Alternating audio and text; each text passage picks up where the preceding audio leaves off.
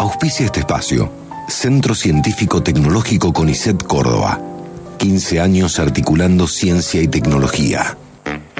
Juliana Huargo, Mariana Ortecho, Florencia Páez, Alejandra Peloso, Georgina Remondino y Gabriela Seremián hacen Raro es todo junto. Un programa de humor e investigación sin ninguna pretensión.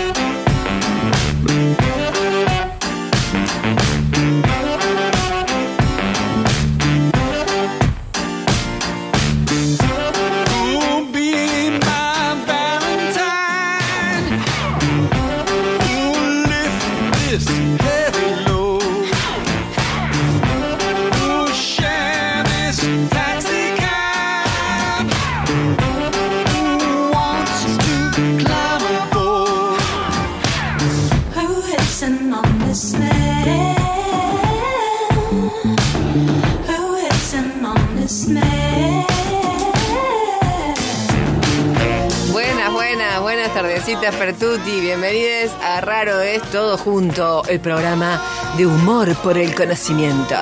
Mi nombre es Marixa Bali. No, mi nombre es Mariana Ortecho y estoy con la gran Ale Peloso. ¿Cómo estás, Ale?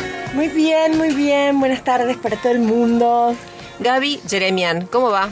Bien, bien, muy bien. Buenas tardes. Muy bien. Con este color que trajiste hoy me inspiras respeto. Viste que hay colores en la ropa que te dan como respeto. Sí, porque es tipo color de papa, de, sí. de arzobispo. Es clerical. Incienso, Yo sí. decía de papa. Sí, de... Más raras. Es que ¿Qué sí. hace? Sí, es clerical. Sí, es- es- ¿no es el famoso color obispo de Alejandro Claro, Peloso? exactamente, Claro. el color obispo. Ahí Me estamos. salió papa, pero quise decir obispo. Me encanta cuando arrancan el programa las chicas, me encanta cuando arrancan hablando de moda, siempre ahí la tendencia, la cosa linda, lo que les compete a las mujeres. Oh, No quiero decir groserías. Queridas, eh, presentemos al resto del equipo, a Juli Huergo, a Flor Páez, a Georgie Remondino y a Roti Bustos, que como siempre nos acompaña aquí. También saludamos a Luli Jaime, a Zulma Capriles y a Sabri Bustos, que está en servicio informativo. No, vos me haces así para que lo salude a Pecas Rojo. No quiero saludarlo hoy. Hoy no me pinta saludar. Ay, arrancaban re mala onda en el programa. Hola gente, ¿cómo andan? Gustoso de saludarlo. Mira, se abre, se abre lugar el tipo, se abre lugar, se abre lugar. El que tiene el control, ¿qué vas a hacer? Claro. Che, eh, bueno, queridas, en el programa de hoy vamos a hablar de diversidad corporal o de modelos corporales o de modelos de estética corporal, O imposiciones corporales. imposiciones corporales. Suena mal también te digo, imposición corporal. Digamos, da para da pa cualquier cosa también imposición corporal flaca. No sé si lo tirás con doble sentido, no corresponde. No corresponde. No como mandatos, como mandatos. Mandatos, mandatos estéticos. Claro. Ahí vamos. Bueno, no vamos a hablar solas nosotras tres, vamos a hablar con, eh, tenemos como invitadas hoy a tres actrices cordobesas, a Dani Fontaneto, a Lorelei, el nombre, López, y Mamina Andrada. Son tres actrices eh, que están haciendo, bueno, Dani las dirige, que están haciendo Cosas de Gordes, una obra de teatro que eh, está súper buena, recomenda, recomendadísima desde ya, pero que además toca un tema que está buenísimo, que es el tema de la relación con el cuerpo, bueno, el hombre lo anuncia claramente, Cosa de Gordes, la relación con el cuerpo y todas las cuestiones que eh, lo vinculado al peso, comillas, eh, trae, ¿no es cierto? Bueno, che, tenemos como siempre una consigna para la, la Genchi. Tenemos una consigna y esta vez es ¿qué es lo más ridículo que hiciste por estética? Flaca, te escucho lejos. Estás como si fuera del quinto piso. ¿Me escuchas? Tipo, ¿te hablo desde el quinto? A mí te hablo desde ahí. Ahí se me escucha mejor. Ahí sí, perfecto. Ah, bien, bien. Entonces, ¿qué es lo más ridículo que hicieron por estética? Tienen que mandar mensajitos al 3513-077-354, nos cuentan qué es lo más ridículo que han hecho y participan por los premios de hoy que, como siempre, están buenísimos. Pero hoy están nuestras amigas de Red Feministas Cocinando que les regalan un voucher por dos mil pesos para que elijan comer sano y rico. También les recordamos que ellas tienen la feria virtual abierta en su Instagram, que es arroba redfemiscocinandocba.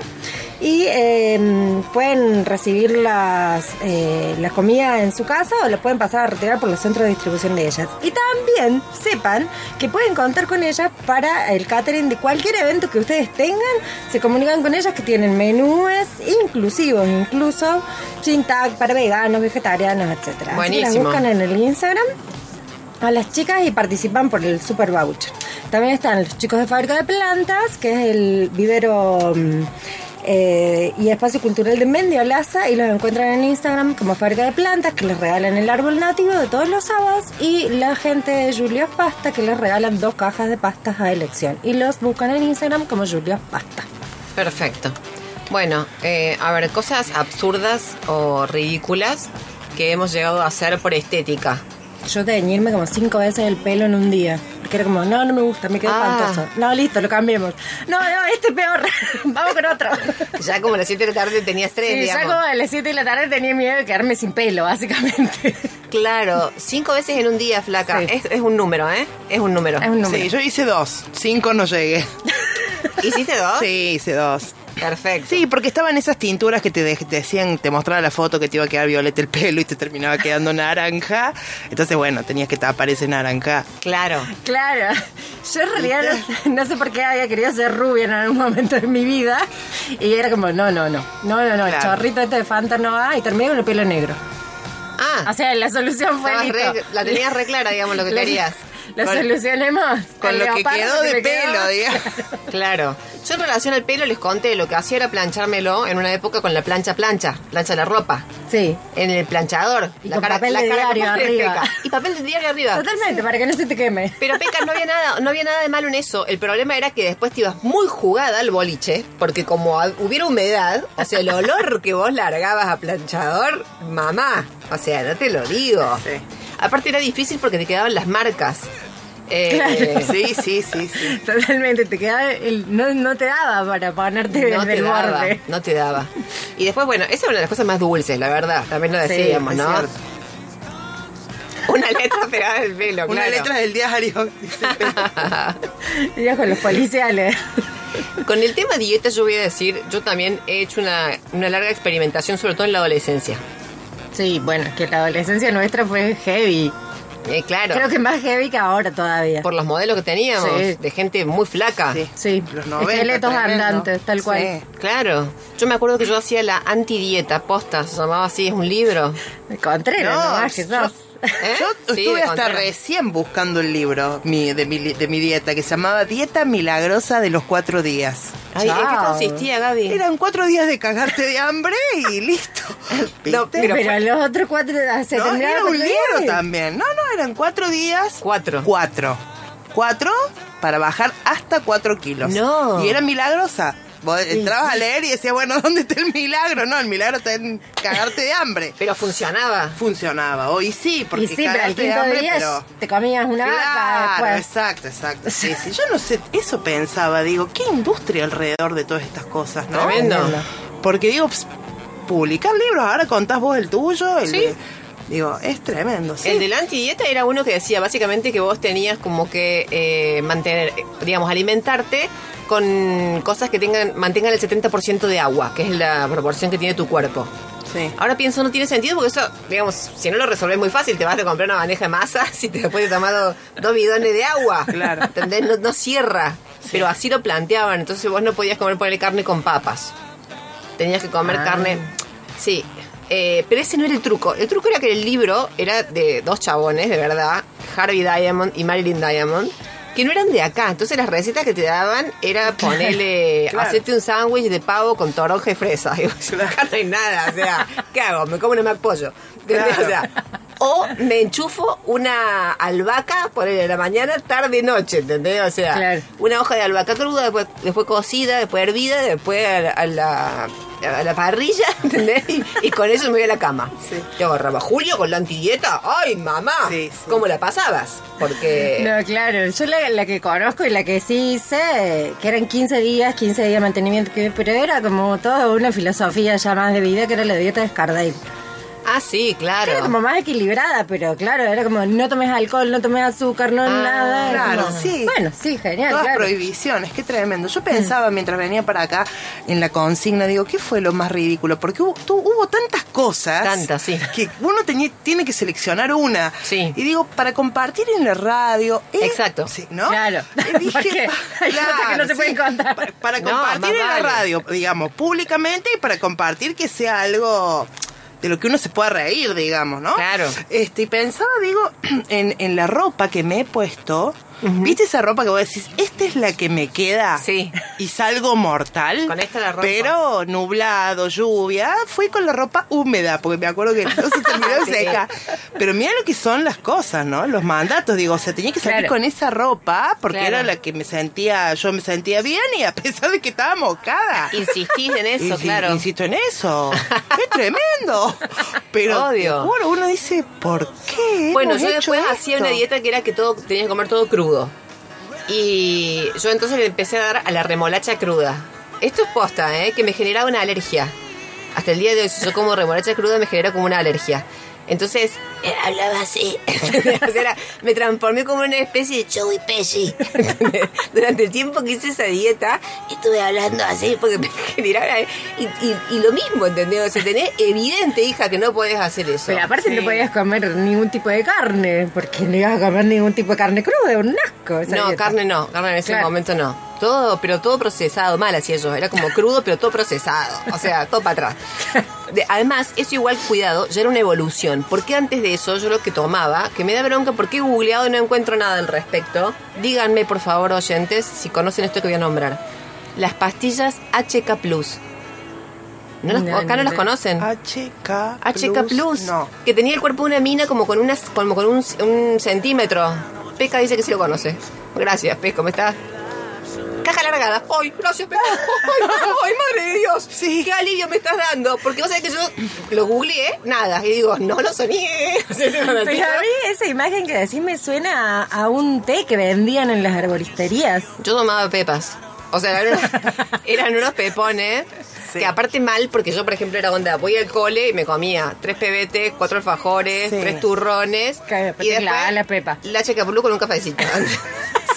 Bien no me hacía, claramente. Claramente no. Por eso yo después, cuando hice la dieta y hablaba como yo voy le hacía alergia a la remolacha, ya estaba en un estado evolucionado, quieras que no, de alimentación. Pero también el tema de las dietas era como, bueno, con esto, toda esta cuestión de los, de los modelos corporales está asociado a dieta, pero su- le tenés que sumar los kilómetros que tenés que caminar. Ah, sí. ¿O no? Claro. Claro, porque no es que tenés La- que hacer... no es solo una cosa, es todo el No. día, taca, taca, o sea, levantarte a determinada hora, tomar el vasito de agua en ayuna, después la caminata diaria, después Claro. la dieta, después la... que la dieta de la luna tenía esas cosas de que a tal hora tenés que dejar de comer tal cosa. A las 7.51 Ah, segundo sí. 23 milésimas.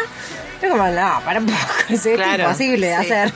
Bueno, es que claro, ahí se abre todo otro melón, que es digamos el mundo del, del deporte, los gimnasios. Los gimnasios, a ver, es un tema que tendría que ser un programa, digamos, los gimnasios. Sí. Que además no son los gimnasios, sino son el gym. Al gym.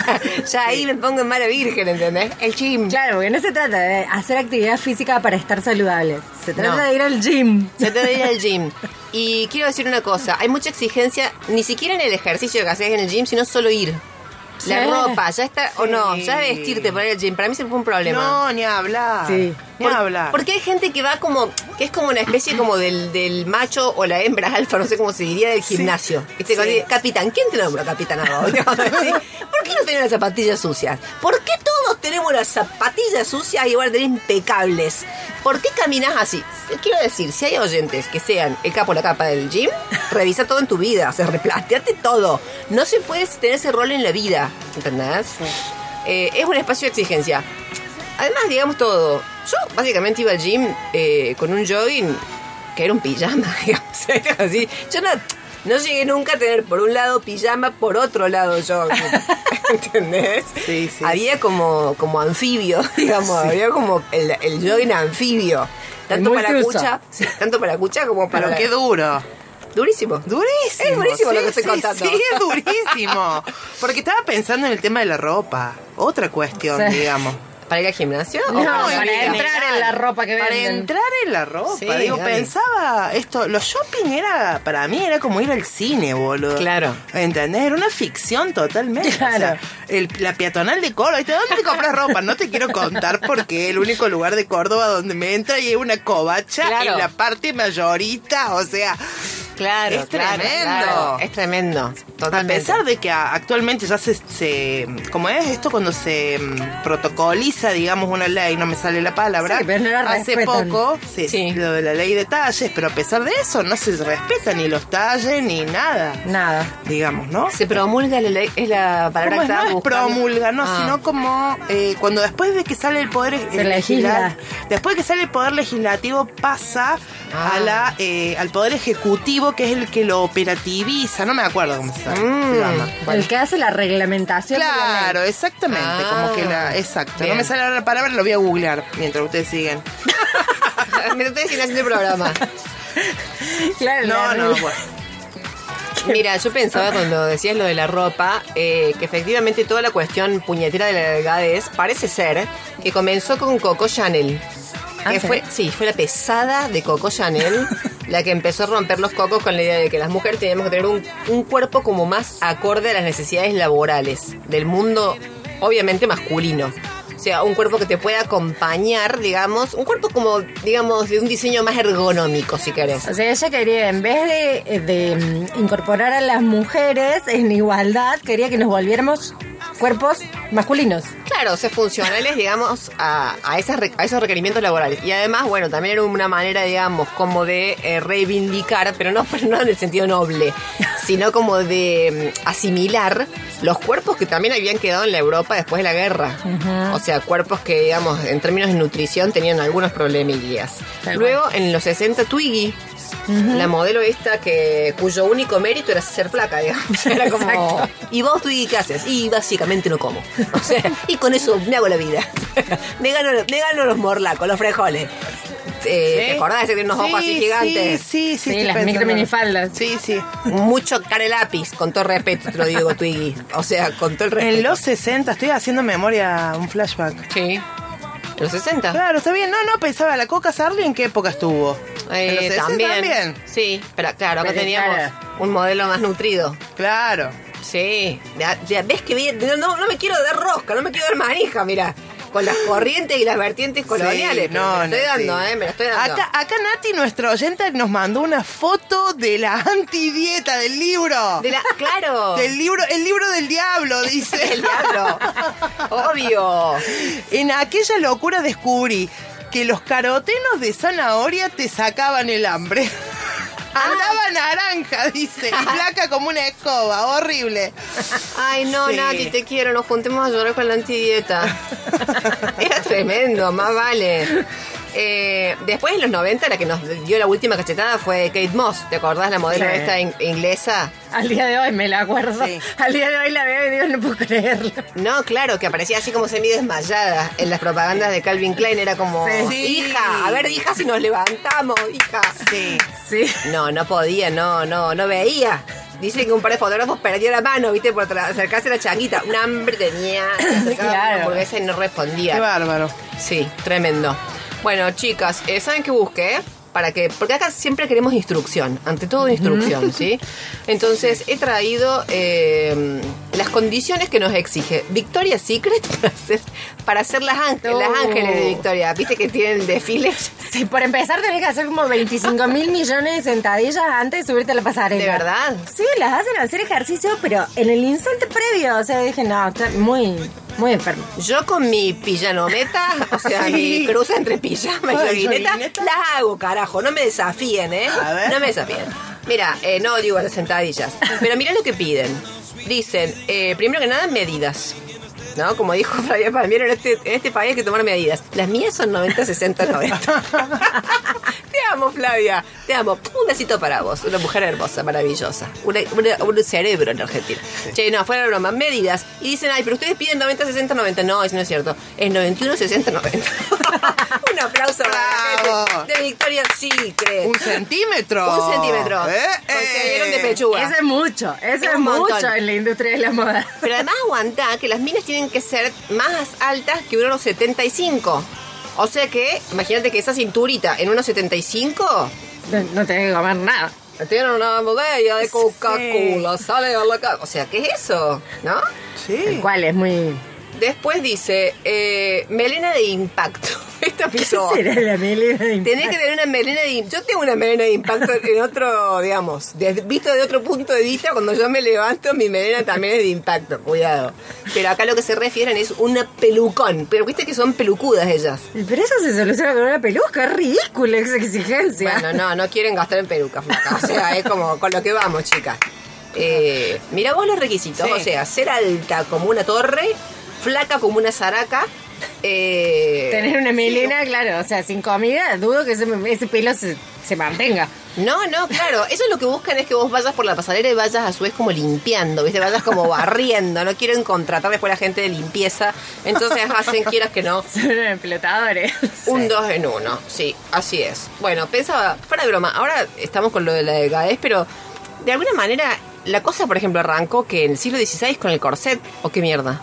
Ay. ¿O no, ¿Cuándo arrancó? O sea... No, no te sabría decir cuándo arrancó, No, pero yo sí. también. Yo se los tiro porque la pregunta histórica se las dejo a ustedes, que sé que son las que manejan siempre esa variable.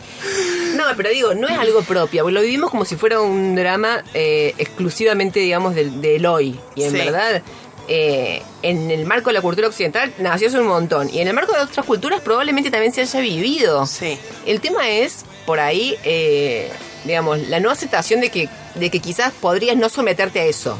No sé si me explico. Sí, claro, o sea que la cuestión es, me parece, el debate que con el que conversaremos con las chicas tiene que ver un poco con la imposición de ciertos modelos y la aceptación de la diferencia, ¿no? Claro, claro, claro. Ese es el problema. Exacto. O sea, no hay aceptación de la diferencia si yo entro a un shopping y no tengo un solo local donde me puedo comprar ropa. O prendo la tele Claro. y solamente veo cuerpos con ciertas características. Tal cual, es como el- digamos. es como el O en el gym, en cualquier lado, digamos. O sea, uno, el gordo, gorda, gorde, ¿por qué no va al gym? Porque es el único que está ahí. O sea, Claro. los cuerpos que están en el gym son los que no tendrían que estar. Claro, vos qué haces con ese lomo ¿Qué acá? haces acá con ese lomo? Tómate el pa, claro. Andá a abrirte una birra al bar. Claro, no, ahí, yo que- me la. Yo me compro la birra del frente y me siento ver la. Qué observación tan aguda has hecho. me deslumbras como antropóloga, ¿vos sabés? Me quedo, pero patielada.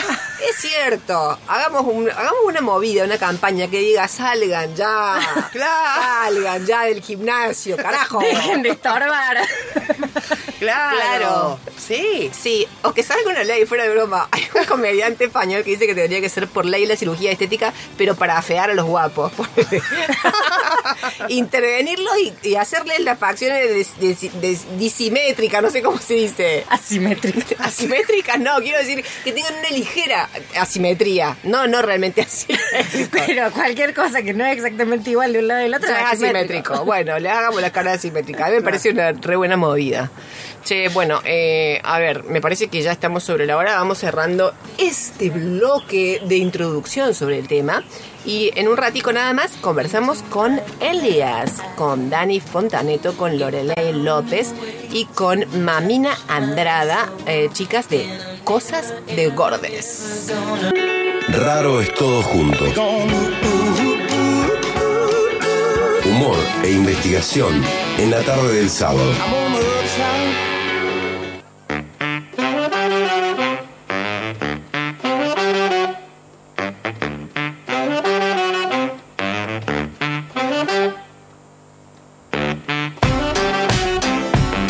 Bueno, seguimos con este Raro es todo junto, hoy hablando de modelos corporales, de diversidad corporal, en realidad lo habíamos puesto como tema, pero después dijimos no va porque no lamentablemente de eso no podemos hablar, podemos hablar de la imposición de ciertos modelos, de la exigencia para responder a ciertos modelos. Eh, estamos con las chicas de Cosas de Gordes. Flaca, ¿quiénes son las chicas? Daniela Fontaneto, Lorelei López y Mamina Andrada son actrices y bajo la dirección de Daniela ponen en escena la obra de teatro Cosa de Gordes. Perfecto. Hola chicos, ¿cómo va? Hola, ¿qué tal? ¿Cómo Hola, vas? muchas gracias por la invitación. Ay, no, gracias a ustedes por venir. Me encanta este momento, viste, como ficticio en el cual uno dice, hola, ¿cómo estás? Bien. Ah, estaba hablando como una vida atrás, por ejemplo. Tenemos que eliminar eso de la radio, ¿no? Es como raro. bueno, yo la que bueno, lo hice, pero ahora me disculpo. ¿no? a la audiencia. Claro. Son, son los códigos, son los códigos. ¿Qué vamos a hacer? Che, chicos, estábamos eh, invitando a que la gente nos cuente qué es lo más ridículo que han llegado a hacer como por estética, por responder a esos modelos corporales. ¿Ustedes se animan a contarnos alguna que se acuerden así? ¿Qué es lo más ridículo que han llegado a hacer? Claro que dentro de lo que se puede compartir, porque nosotros tenemos, Tenemos anécdotas, 25 anécdotas muertas en el placar que no las vamos a decir acá. No sabe, ¿Es por el horario o porque No, no, es por, por alguna clase de amor propio. Alguna clase. un poquito No. de pudor mínimo? Claro. No, de verdad, nosotros en el grupo de WhatsApp ayer contábamos una, viste, que era como decir, claro, pero el programa quiere ser comedia. Todavía quiere, quiere mantener la risa. Pero no, a ver, ¿se les ocurre algo así que nos puedan contar? Eh, bueno, yo largo, no sé, por ahí eh, eh, la pileta, por ejemplo, siempre fue un lugar en el que a una, a una le gusta escapar, por así decirlo, porque bueno, tiene muchas exigencias y entre, entre la gordura y los pelos, la celulitis, Claro, la no sé demasiado. Y o estoy descompuesta, o estoy indispuesta, o, o lo que sea para no sol. tener que quedar en, en malla enfrente a los compañeritos y toda la cosa, digamos. Ese es el primero. Claro, eso ya, digamos, uno lo piensa hoy, es como bastante absurdo haber recurrido a esas narrativas, digamos, Sí. de ficción. Totalmente. Inventar, sí, sí, sí. De una, de una, de una. ¿Por acá se ocurre alguna otra cosa? Yo tengo algunas cosas, pero medio, medio de estética horrible. Someterme a tratamientos adentro de cápsulas donde no escuchas nada, pero o después tenés mucho frío y el cambio y el shock, ese tipo de cosas. Eh, Claro. Mucho. obvio. Vendada, vendada entera, de los tobillos hasta abajo de las lolas. A- al- algo que te, que te aprisiona el cuerpo por todos lados y después suelta. Entonces respira, respira que te va a apretar. Y ahora suelta el aire, bueno. A mí me pasó que fui una vez a hacer un tratamiento y me hicieron una foto del trasero. Que ya Ah, me claro. pareció, que ya me pareció como Demasiado. Es una intromisión, caramba. Entonces, Date vuelta, track. Y después a la ¿Cuánto foto- pagan? No, la foto la puso en la compu y la dejó todo el tiempo ahí. Entonces, era como muy raro, viste, como decís, dialogar con mi culo ahí, entendés que me miraba como de cerca. Es como para que recuerdes bien, bien a qué viniste. Claro, pero, pero, pero, pero quiera que no, mi trasero me reprochaba, ¿entendés? Como así, ¿a, dó- a dónde me trajiste, loca? ¿Entendés? Y era como, perdóname, pero ya estamos acá. Claro. ¿Y hacia dónde vas? Pero vos iba a decir una. No, yo en realidad la verdad es que no recuerdo así una puntual. Sí me acuerdo un montón de veces lo mismo que Dani, es Claro. poner excusas estúpidas como para no ir a determinado lugar porque Obvio. sabes que en mi caso no tenía la ropa o el outfit adecuado este para ir a ese evento, digamos. Entonces era como yo sabía que todo el mundo iba a estar vestida de determinada manera y yo como no conseguía ropa no podía estar vestida de esa forma, entonces inventaba excusas estúpidas.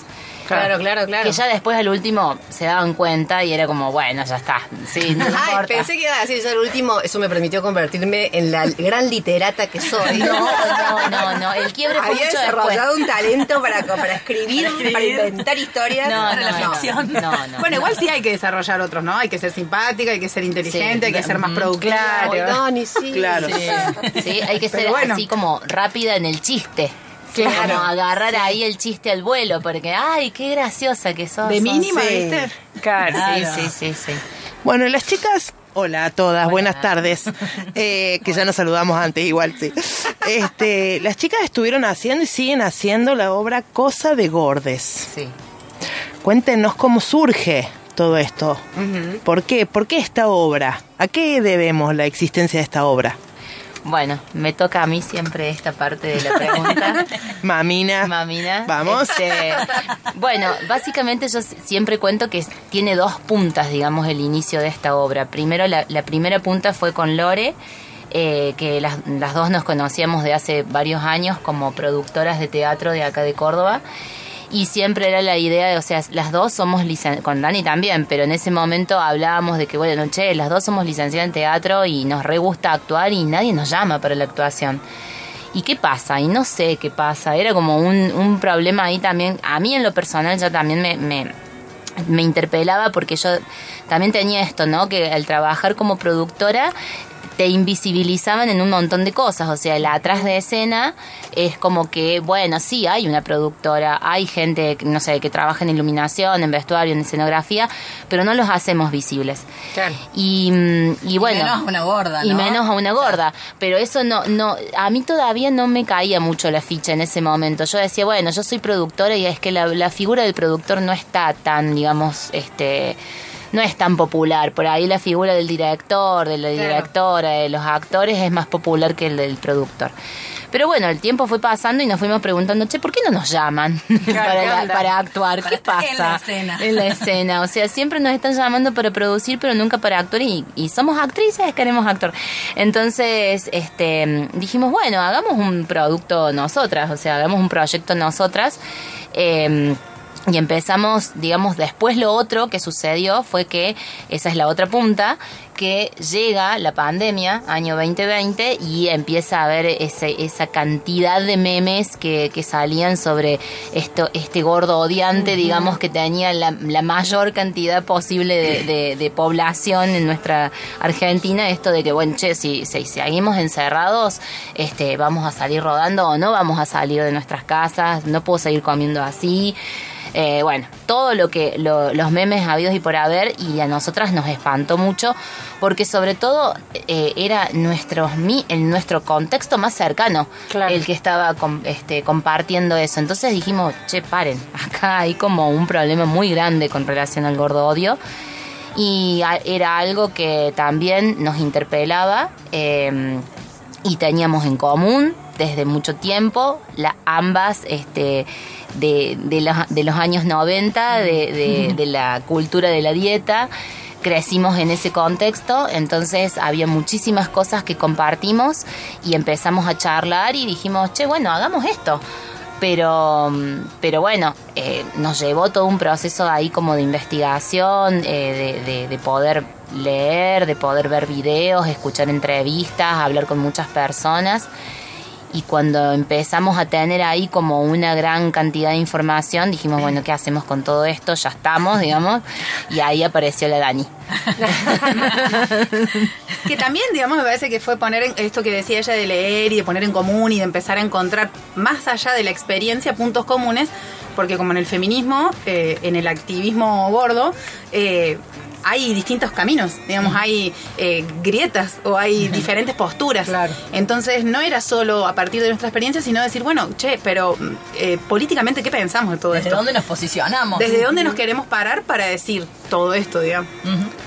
Yo siento que la obra, obviamente, digamos, está pensada desde la experiencia, esto que están contando, ¿no es cierto?, digamos, de gordes, pero obviamente se dirige a un público, a un destinatario que por ahí son gordas, gordes, eh, gordos, y otros que no, pero que igual se despejan, digamos, en esa situación de ser exigidos como por un requerimiento estético y de fracasar de las mil y un formas. ¿No es O incluso se ven interpelados porque se encuentran siendo exigentes. claro Claro. Uy, ni hablar, ni hablar, Total, ni hablar. con otros o con, o con la misma persona, con para sí mismos, digamos, o, o para con otros, darse cuenta que ejercen violencia o que... ¿Ustedes tuvieron como respuestas fuertes o no con lo- los espectadores Sí, haciendo la sí. obra? Sí, muchísimas.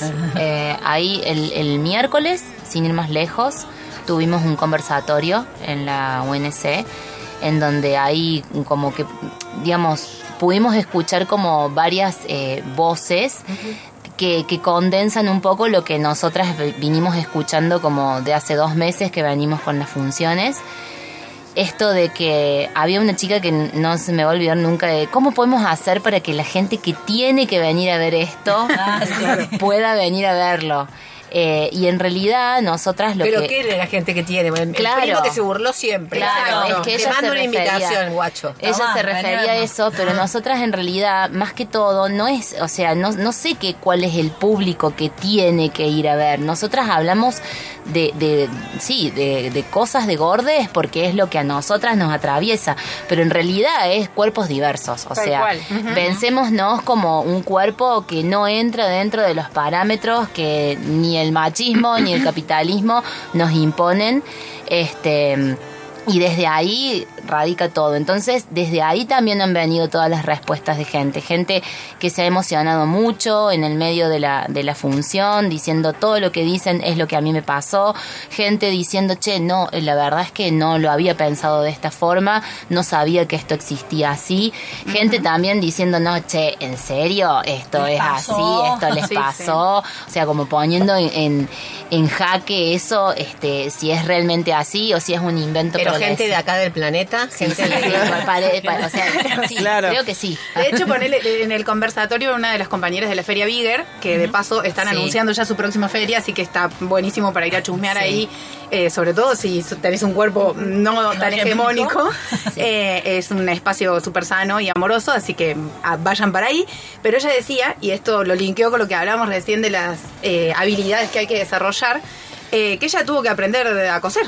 Y tuvo que aprender moldería, y tuvo que aprender, eh, de- tuvo que desarrollar un montón de habilidades Wow. justamente para vestirse a la onda Claro, o para para poder- lo que ella decía, que lo que yo me pongo como ropa me refleje en mi personalidad. Claro. Si no, eh, la gente que me conocía pensaba, no sé, o sea, soy una, una tía escondida, ¿entendés? Y en Claro. realidad no tengo otra ropa que ponerme porque no la consigo. Entonces, ¿qué hago? Bueno, me voy a confeccionar mi ropa y así es como ella empieza, digamos, a, a indagar en, en- en la costurería, ¿se dice? Sí, no tengo ni idea, pero supongo que sí. Se entiende, se entiende.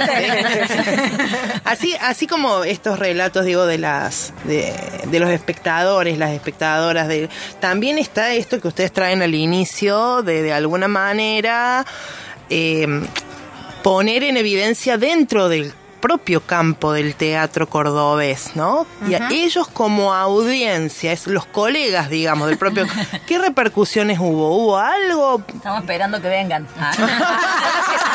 Son aquellos que tienen que ir a ver la Son obra. los que tienen. ¿No, se pro- no, se pro- ¿No hubo pronunciamientos al respecto? No, no. Eh, no. Va, no. no, ne- eh, sí, la verdad que sí, hubo. Eh, hay de todo. Como que eh, también se ponen exigentes porque son compañeros y todos hacemos teatro, entonces cuando Claro. salís y hay que hacer una devolución es como, y yo pensé que iban a ir más por este lado porque hubiera estado, bueno, ¿viste? Claro. Yo pensé que ibas a ser Eh, Sí, cada uno tiene su- inteligente. Sí, claro. Bueno, ¿qué haga? Y, y no, viste, no pasó. Bueno, ¿qué se le va a hacer? No, eh, eso también eh, por ahí devoluciones que van mucho sobre la construcción estética de la obra y, y- y como que si dejara en un segundo plano o fuera un poquito menos importante eh, la, la temática que, de la que queremos desarrollar. Nosotros también, digamos, la pusimos, esta puesta en escena es para que la vea cualquier persona. Eh, y, y eso era, un, era una decisión, digamos, que lo podamos hacer en cualquier CPC y que cualquier vecina se ría y se divierta y salga con la misma eh, interpelada, movilizado, lo que sea.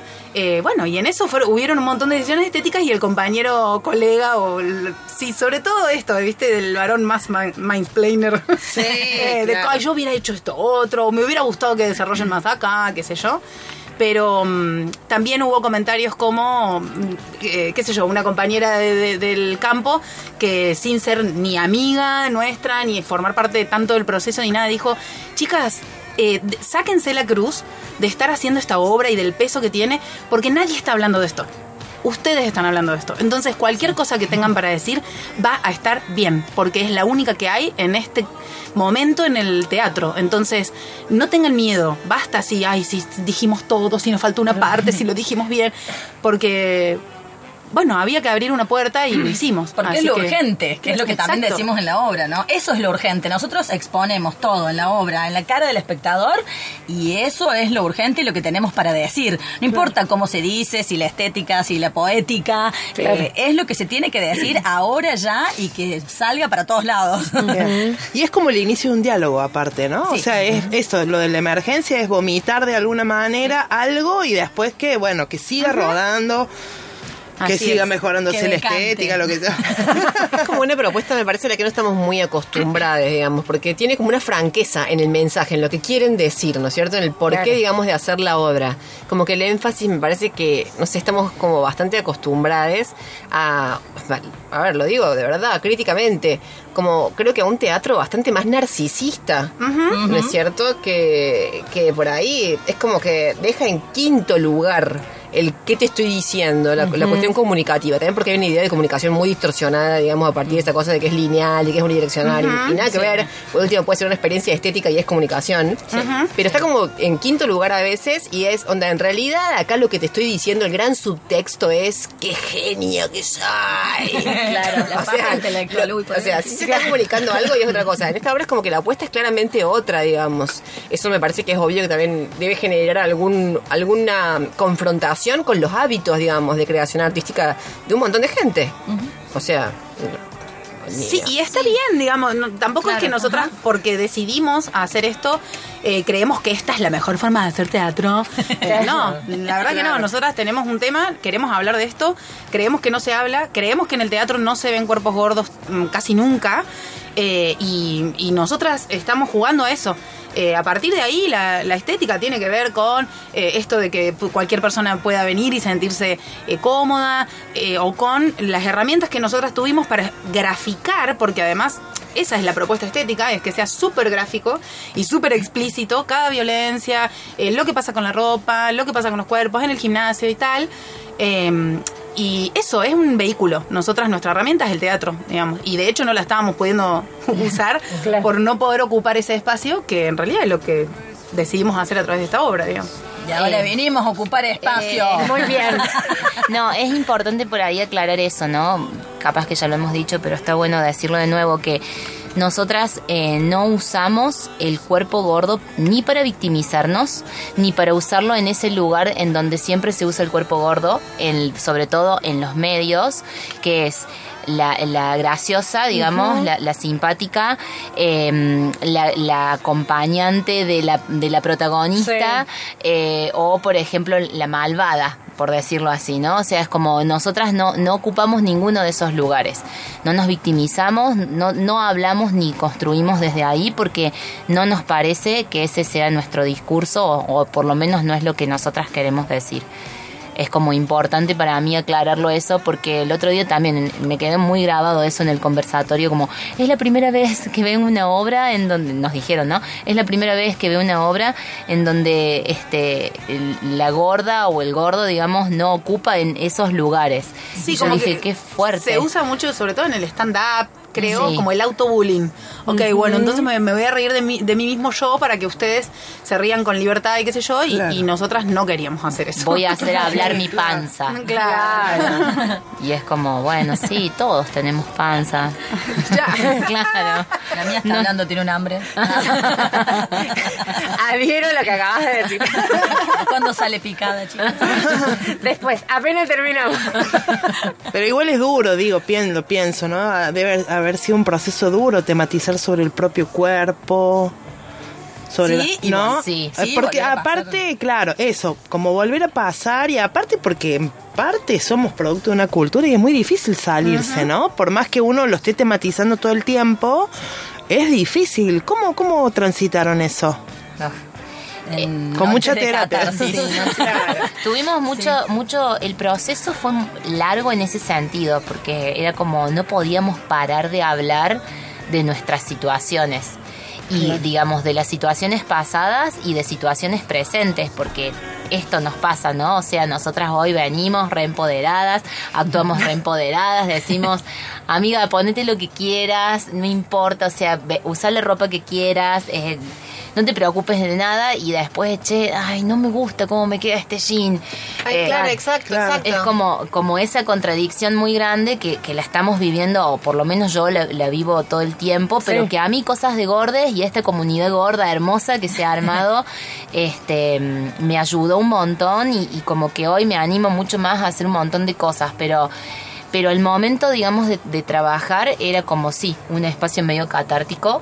Eh, que ya después, digamos, lo llevamos al humor y bueno, ya es como otra historia. Claro. Pero, pero el principio sí fue, a mí sobre todo me fue bastante movilizador. Hay varias cosas así de, de la obra que tiene mucho que ver con, con nosotras, sí. Sí, no, no, y, y no, nos pasó, nos pasa, o sea, eh, Sí. mientras hacíamos la obra, mientras veíamos los vestuarios y todo lo que mm, llevaba la obra, eh, nos pasó, ella, ay, voy a spoiler una parte. No, Bueno, voy a spoilear. Bueno, pero que después No, la gente un vaya igual. trailer, que sea como un trailer. No, es que es obligatorio ir. Había una determinada ropa que buscábamos que eh, final no conseguíamos. No. Eh, la, la- la confeccionamos, se la pedimos a alguien prestada que la había confeccionado para otra obra. Eh, que nos pasó, o sea, justamente eh, Sí, hablamos de la ley de talles, eh, Claro, hablamos de tener que ir al centro a comprar algo muy simple que no conseguimos. Y de golpe otra vez te da esa sensación de, de que es una, ¿viste? El problema. Claro. Puta madre. la, cu- la culpa es nuestra. Pero Encima la culpa es nuestra. Claro. Somos gordos y la culpa es nuestra. No, y eh, bueno, pero además de esto, o sea, hay algo que de lo cual la- nosotras hablamos en la obra y que esto nos pasó buscando esa prenda, Sí. que podíamos llegar a conseguir, pero los precios eran exorbitantes. Tal cual. Claro. Era como, eh, ¿por, qué- por qué a ella le estás cobrando, no sé, 2.500 y a mí me estás cobrando Seis, ocho, Diez sí. mil. 12? O Doce. sea, Sí, y no me digas que es porque lleva más tela. O sea, no, no, me, Claro. no me des ese, ese discurso, dame sí, otro. Sí, sí. Pero Pero mentime mejor. Me- mentime mejor. Claro. Sí, pero bueno, me alegra que saquen este tema, Gaby, que lo hayas traído, porque yo siento que con, con, con estas cuestiones y muchas otras me pasa como que me preocupa la distancia que hay, digamos, entre lo que somos capaces de entender y lo poco que somos capaces de transformar en nuestra manera de sentir. ¿No? Esto que esto que decías vos, Mamina, digamos, de que uno tiene como toda una idea respecto de ciertas cosas y después tu gusto va aparte. Tu Sí, gusto claro. sigue obediente, digamos, con la pauta hegemónica. Sí, es mucho más duro muy de, de construir o de romper. Claro, o sea, como que es toda otra cosa. Obviamente creo que el teatro es un lugar privilegiado, digamos, para, para como para hacer para producir transformaciones en esos niveles, más del orden, digamos, del, del sentir. ¿No es cierto? Que del entender, que de lo racional. Pero es una, es una cuestión re grosa. Cuando ar- armábamos el programa con las chicas pensábamos eso, decíamos, qué fácil que es también posicionarse críticamente respecto de esto, el discurso Claro, de la claro, gordofobia. o sea que- Sí. Pero después, en- verdad, uno sabe que sigue Continúa, como súper obediente porque, a ver, no 100%, pero digo, hay una distancia y esto es un tema. Bueno, El otro día- mismo como tres veces, ¿no? O sea, estoy grande últimamente, digo lo mismo. También hay que subrayar No, sobre todo está eso. muy bien, está muy bien. El otro día una amiga me decía que mm, entendía que se sentía, digamos, como que. Porque es un grupo en el que yo, chicas, me estoy yendo a comprar ropa. Alerta. Tipo, estén ahí.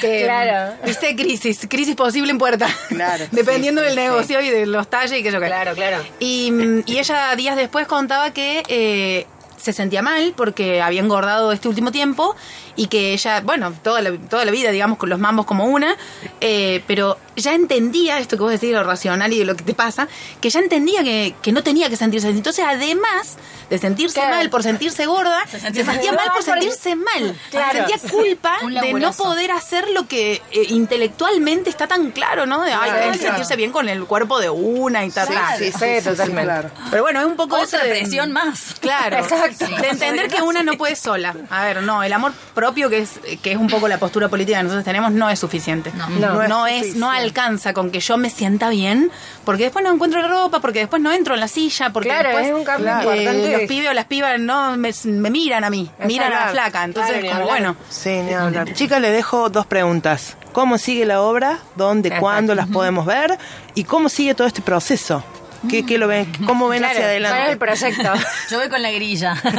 Seguimos. eh, eh, en la Feria del Libro tenemos una función el domingo 9 de octubre a las 20 horas en el Domo Joven que queda en el Paseo Sobremonte.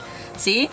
Em, 20 horas, ya dije, domingo Es 9 de octubre. Es entrada libre y gratuita dentro del marco de la Feria del Libro. Bien. Que ese día, Buenísimo. ese día va a estar presentando Agus Cavagliero la- Eh, su libro, Su sí. libro, te lo dije, te lo digo por tu bien, que está buenísimo, es uno de los libros en donde nosotras también nos apoyamos para trabajar. Ajá. Y ese día se presenta y nosotras vamos a estar acompañando junto con las chicas de la Feria Bigger, que tienen, van a tener el cuarto del beboteo. Yo invito a la gente a que se Sí, presente sí, en ese claro. cuarto Vamos porque la gordas a verdad bebotear. Que está muy bueno. Nosotras ya estuvimos ahí en la Feria Bigger en la segunda edición de este año.